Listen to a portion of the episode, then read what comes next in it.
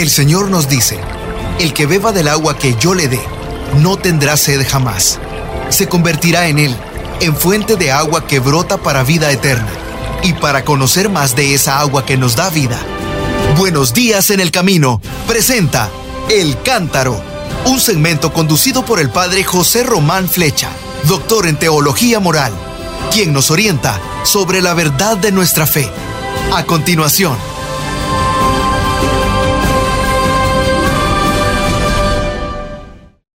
Mis queridos hermanos, feliz fiesta de la Asunción de la Santísima Virgen a los cielos.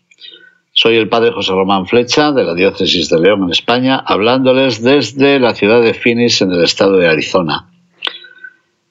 Miren, algunos de nosotros mmm, todavía recordamos aquel día primero de noviembre del año 1950. Era año santo en Roma y el Papa Pío XII definía como dogma de la Asunción, como dogma de fe, la asunción de María a los cielos. Un momento, un momento, hay que explicar esto. Eso no significa que hasta ese momento los cristianos no aceptaran ese misterio de la fe. No. De hecho, muchas de nuestras catedrales, la Catedral de León, en España, por ejemplo, están dedicadas a la Asunción de María. Y de hecho, la liturgia la evocaba desde siglos atrás. La tradición de la Iglesia era constante. Pero aquel día primero de noviembre, después de realizar la consulta a todos los obispos del mundo, el Papa nos proponía ese misterio con la luz de las afirmaciones más seguras. Años más tarde, en la Constitución sobre la Iglesia, el Concilio Vaticano II volvería a tomar aquellas palabras solemnes de Pío XII para afirmar la Virgen Inmaculada, preservada, libre de toda mancha de pecado original, terminado el curso de su vida en la tierra, fue llevada a la gloria del cielo y elevada al trono por el Señor como reina del universo, para ser conformada más plenamente a su Hijo, Señor de los señores y vencedor del pecado y de la muerte. Constitución sobre la Iglesia número 59. Aquí hay que decir algo que me parece que le preocupaba mucho andando los años al Papa Pablo VI. La asunción de María a los cielos no resta ni un gramo a la gloria de su Hijo y Señor nuestro Jesucristo. Es más, su asunción a los cielos constituye una participación única, singular, privilegiada, una participación en la resurrección de su Hijo. Y al mismo tiempo, este misterio de la asunción de María añade una razón más para nuestra esperanza. ¿Qué quiero decir? Que la asunción de María es una anticipación de la resurrección, de la glorificación de todos los demás cristianos. Al evocar este misterio, yo les invito a una peregrinación virtual hasta la hermosa iglesia, abadía de la Dormición de María en el monte Sión de Jerusalén. Entremos con respeto. Tras visitar la iglesia, qué hermosos mosaicos, ¿verdad? Descendemos a la cripta y nos detenemos a orar ante la imagen yacente de María. María está allí la estatua de María, quiero decir, la imagen de María, se encuentra como en la actitud de dormir. Esa imagen que transmite serenidad nos recuerda la riqueza y la profundidad de todos los íconos que representan su tránsito o dormición. Por ejemplo, nos recuerda la célebre pintura que Giotto dedicó a la muerte de la Virgen Podemos también contemplar la grandiosa presentación de la Asunción de María pintada por Tiziano para el ábside de Santa María dei Frari en Venecia, o evocar la dramática representación del tránsito de la Virgen, de la muerte de la Virgen que nos dejó Caravaggio. Y después de gustar el recogimiento de ese lugar en la abadía de Sion, podemos bajar también a la iglesia de la Asunción de María, que se encuentra en el valle del torrente Cedrón, Allí se venera la llamada tumba de María. Y ustedes y yo, peregrinos, nos recogemos un momento en silencio y tal vez podamos recordar los versos de Lope de Vega. Hoy sube al cielo María, que Cristo en honra del suelo traslada la casa al cielo donde en la tierra vivía. Así que María había vivido en esta tierra y es trasladada al cielo. Por supuesto, siempre recordaremos con admirada gratitud la querida celebración, que no representación, del célebre misterio de Elche, en la provincia de Alicante, España. Una celebración inspirada en los evangelios apócrifos asuncionistas. Aunque lleguemos tarde como el apóstol Tomás en aquella celebración, todo nos invita a subir con María a los cielos. La visión del Apocalipsis que se recuerda en la celebración de la Eucaristía en este día de fiesta encuentra también un paralelo en uno de los himnos de Qumran, pero coloca a la iglesia en el centro de la bóveda celeste. La liturgia ve esa profecía a la luz de los misterios que transforman la vida de María. Número uno, es una mujer vestida del sol. Así dice el Apocalipsis en el capítulo 12. La luz de Dios revelada en el Cristo inunda a María y a la Iglesia. Purificadas e iluminadas por Él, María y la Iglesia se convierten en faro para la peregrinación de las gentes. Número dos, es una mujer con la luna por pedestal. La luz de María y de la Iglesia no brota de sus méritos. Eso quiere decir el texto bíblico. Como el pálido resplandor de la luna, el brillo de María y de la Iglesia es reflejo de una luz que las trasciende y que las lleva a vivir en humilde transparencia. Y número tres, es una mujer coronada con doce estrellas. Ese signo se asocia a las tribus de Israel y al número apostólico para desvelar el papel de María y de la Iglesia. Es decir, la naturaleza y la historia coronan la imagen de la fe, el ejercicio de la fe, la obediencia de la fe. Una mujer vestida del sol, con la luna por pedestal y coronada con doce estrellas. De todas formas, nos agrada volver a consultar los sermones de San Juan de Ávila, patrono del clero diocesano español.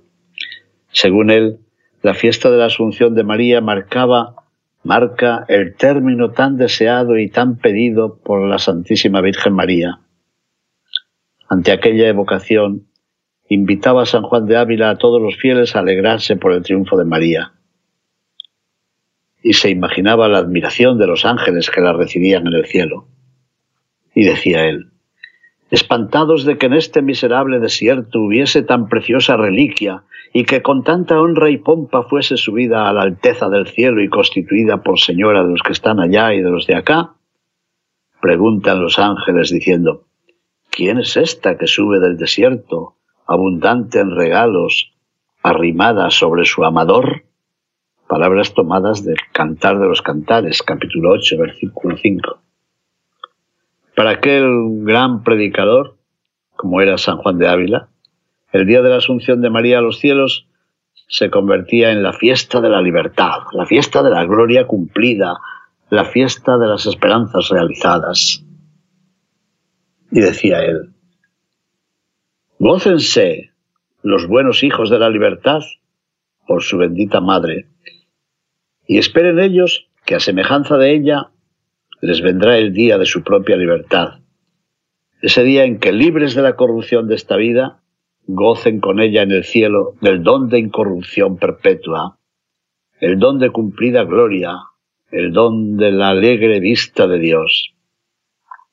Y entiendan los fieles que esta Virgen bendita no sólo nos es dada para ejemplo de nuestra vida, a la cual sigamos e imitemos en sus virtudes, sino también tenemos en ella ejemplo y motivo para esperar que si somos, si vamos acá por el camino que ella fue, aunque no tan aprisa ni con tanta santidad como ella, iremos también nosotros donde ella fue, aunque seamos menores en gloria. Qué hermoso, ¿no? Bien sabía San Juan de Ávila que poco presta la contemplación sin la acción, y poco vale el regusto sin el esfuerzo.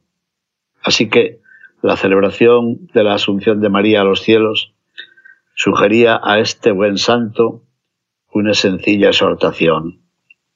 Estemos pues muy atentos y no perdamos de vista a esta señora, tan acertada en sus caminos y tan verdadera estrella y guía de los que en este peligroso mar vamos navegando. ¿Saben qué? Que en ese mismo siglo XVI, Santa Teresa de Jesús contaba que en esta fiesta de la Asunción de María se le había representado ella en su subida al cielo y la alegría y solemnidad con que fue recibida y el lugar a donde ella está. Y añade también Santa Teresa que esta visión de la Asunción de María la aprovechó para desear más pasar grandes trabajos y le quedó un gran deseo de servir a esta señora, pues que tanto mereció. En esta celebración el Evangelio no nos habla de la Asunción de María, pero nos recuerda dos grandes elogios que le fueron dirigidos en vida. Uno venía de los cielos y otro venía de esta tierra. El primer elogio es el del ángel Gabriel, que la califica como llena de gracia. Y el segundo elogio viene de su pariente Isabel, que la proclama como dichosa por haber creído dos grandes alabanzas. Dos alabanzas que indican que había sido elegida por Dios y que participaba de la vida y del destino de los bienaventurados. Su asunción a los cielos no la alejaba de los que vivimos en este suelo.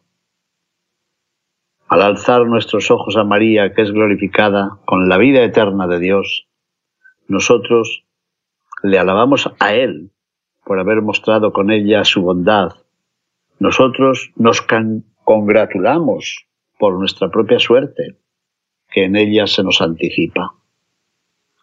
Así lo dice la liturgia bizantina. En tu parto has conservado la virginidad. En tu dormición no has abandonado el mundo, oh Madre de Dios. Tú te has reunido con la fuente de la vida. Tú que concebiste al Dios vivo y que con tus oraciones librarás nuestras almas de la muerte. Qué hermoso. No es extraño que en la tradición oriental se conserven tantos, tantos comentarios a la dormición de María. El relato evangélico que se proclama en esta fiesta de la Asunción recoge el canto gozoso y agradecido de María, el Magnificat. Lo hemos meditado muchas veces. Este canto pronunciado por la doncella de Nazaret cuando se convirtió en arca de la nueva alianza, en presencia ambulante del Dios de las promesas y de la gracia. Ese himno tan importante guarda para nosotros al menos tres lecciones. Primera, en María, el Dios de la salvación, vuelve compasivo sus ojos hacia los humildes y los pobres de este mundo. Segunda lección, el santo al que se refiere María y al que nosotros adoramos e invocamos, se define siempre por su misericordia. Y tercera lección, la justicia de Dios trastorna y modifica todas las escalas de valores que pretenden entronizar el poder o la riqueza. Es hermoso, pero es preciso volver a leer este himno con un corazón abierto a la sorpresa. Porque este cántico no mira tanto a la obra del hombre cuanto a la obra de Dios.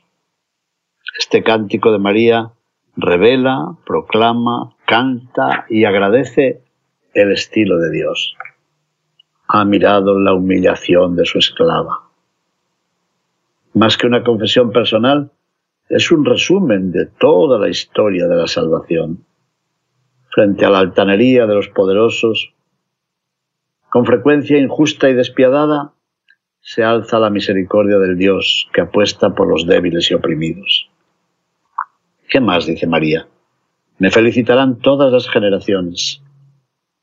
En otros tiempos le había sido prometido a Abraham que por él se bendecirían todos los linajes de la tierra, pues esa antigua profecía se ha cumplido en María. Gracias a Jesús, fruto bendito de su vientre, la bendición de Dios se convierte en bienaventuranza para todos los que lo siguen. ¿Y qué más dice? Ha hecho obras grandes por mí. Mm, lo mismo pudieron decir Sara, la madre de Isaac, o Ana, la madre de Samuel. Para María de Nazaret, las grandes obras de Dios incluyen la maternidad física de Jesús, pero además comprenden las riquezas del reino, que por medio de Jesús se revelan y se otorgan a los pequeños y a los humildes. ¿Con qué razón?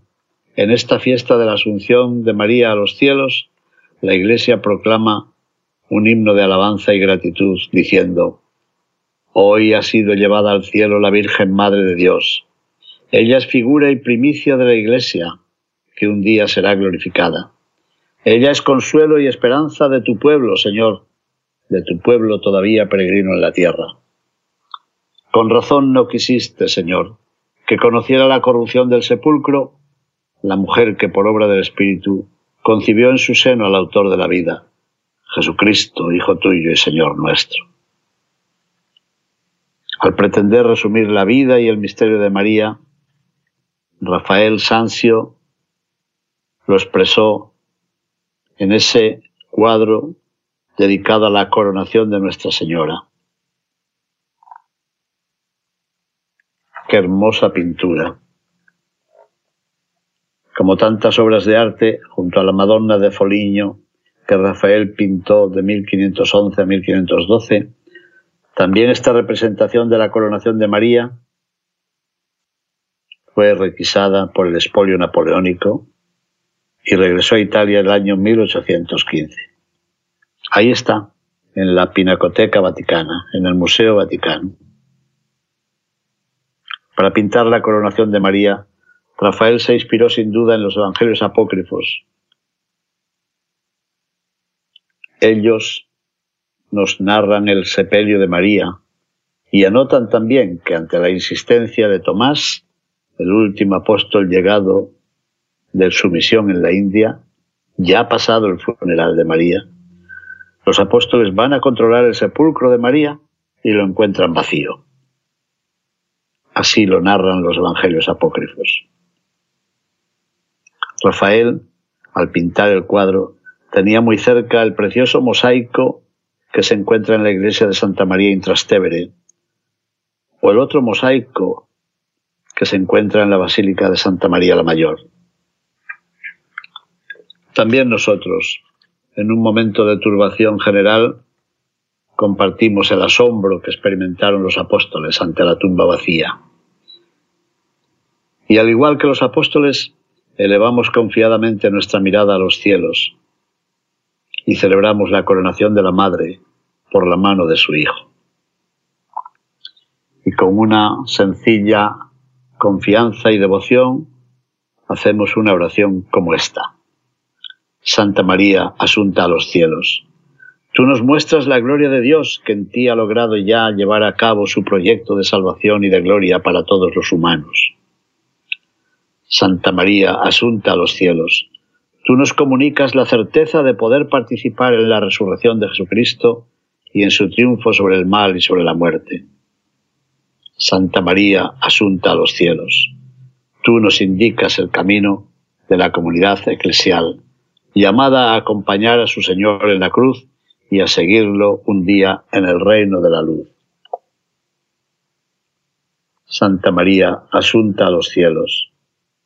Tú eres un motivo de esperanza para los que tienen espíritu de pobres, para todos los que ponen su confianza solamente en Dios, en lugar de apoyarse en los ídolos inhumanos de este mundo.